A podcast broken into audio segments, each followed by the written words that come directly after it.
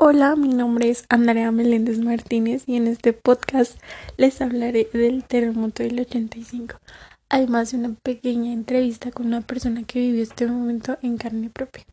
En primer lugar, tendremos un poquito de información para que todos estemos en contexto. El terremoto del 19 de septiembre de 1985 fue el más mortífero y destructivo que se ha registrado en la historia de la Ciudad de México el epicentro se localizó en las costas de Michoacán y Guerrero. Ruptura del contacto entre las placas de Cocos y de Norteamérica. Su magnitud fue de 8.1 según el informe del Instituto de Geofísica de la UNA, con una duración de casi 4 minutos, de los cuales 1 minuto y 30 segundos corresponden a la etapa mayor de mayor movimiento. Esta mañana un trágico despertar dejó a su paso muertos, heridos, desaparecidos, damnificados, edificios públicos, privados y casas habitacionales destruidas, inmuebles en peligro de caer, interrupción en el servicio de agua, energía y teléfonos, fugas de agua y gas, múltiples rupturas en el asfalto y la paralización total en el servicio del transporte colectivo. Por todos lados surgieron brigadas de rescate de aquellos que desinteresadamente ofrecieron algo más que sus propias manos. Crecía cada momento la incertidumbre y luego la desaparición. No había picos ni palas ni marros, mucho menos maquinaria pesada. Hospitales y ambulancias no se daban abasto, mientras que la escasez de medicamentos y sangre tuvieron como consecuencia la pérdida de muchas vidas que pudieron ser salvadas. Aparecen entonces las primeras respuestas de a la desgracia. Se desborda la generosidad y el apoyo internacional.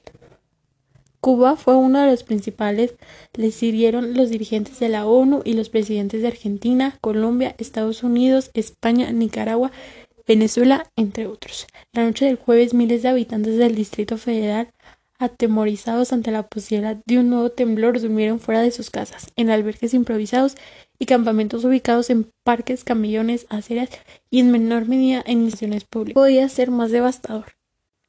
Al menos dos mil 800 edificios sufrieron daños estructurales y 880 fueron derrumbados totalmente por el sismo.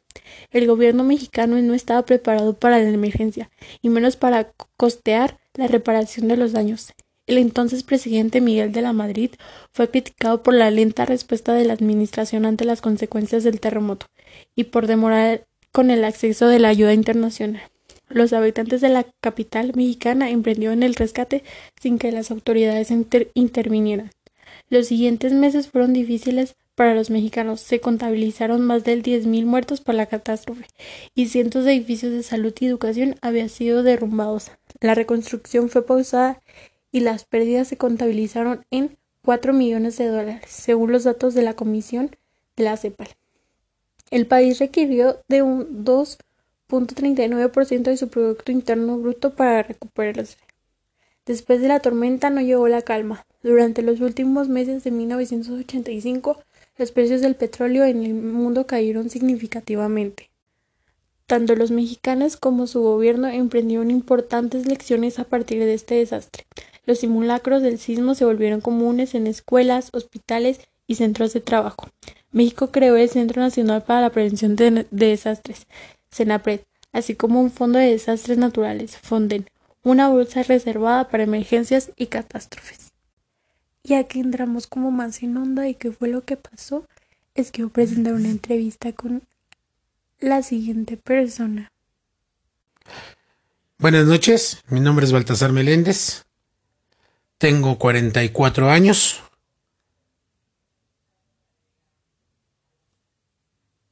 ¿Dónde estaba cuando sucedió el terremoto del 85? En mi casa, específicamente en la cama. Acaba de despertar para prepararme para ir a la escuela. ¿Qué fue lo más difícil ante esa situación? Pues mira, tenía nueve años, nunca había pasado por una situación de ese, de ese tipo. Los muros, los cimientos, las cosas se movían, los objetos caían. Realmente daba miedo. ¿Qué fue lo más significativo de ese suceso que usted recuerda? Nosotros salimos a la calle a ver qué había pasado. Nos encontramos con que el edificio de al lado se había caído toda la fachada. Aún así íbamos a nosotros a la escuela. Había mucha conmoción afuera. No nos dejaron ingresar a la escuela porque todo un muro, un muro, perdón, un muro lateral de la escuela había caído. Entonces no hubo clases. De primera instancia, pues te da gusto. Pero ves las cosas, ves la gente y pues sigue existiendo el miedo. Si esto volviera a pasar, ¿cómo reaccionaría? Bueno, pues es que ya tiene uno más edad. Vuelve a dar miedo. Sinceramente vuelve a dar miedo cuando sientes que otra vez vuelve a, a moverse la tierra. Da miedo. Sin embargo, ahora entiendes y comprendes que pues, lo primero que tienes que hacer es salvaguardar tu vida. Ok, muchas gracias. Hasta luego. Buenas noches. Y pues nada, esto es todo. Espero que les haya gustado. Mis fuentes de información fueron los periódicos de El País y El Milenio. Hasta pronto y pues muchas gracias maestra.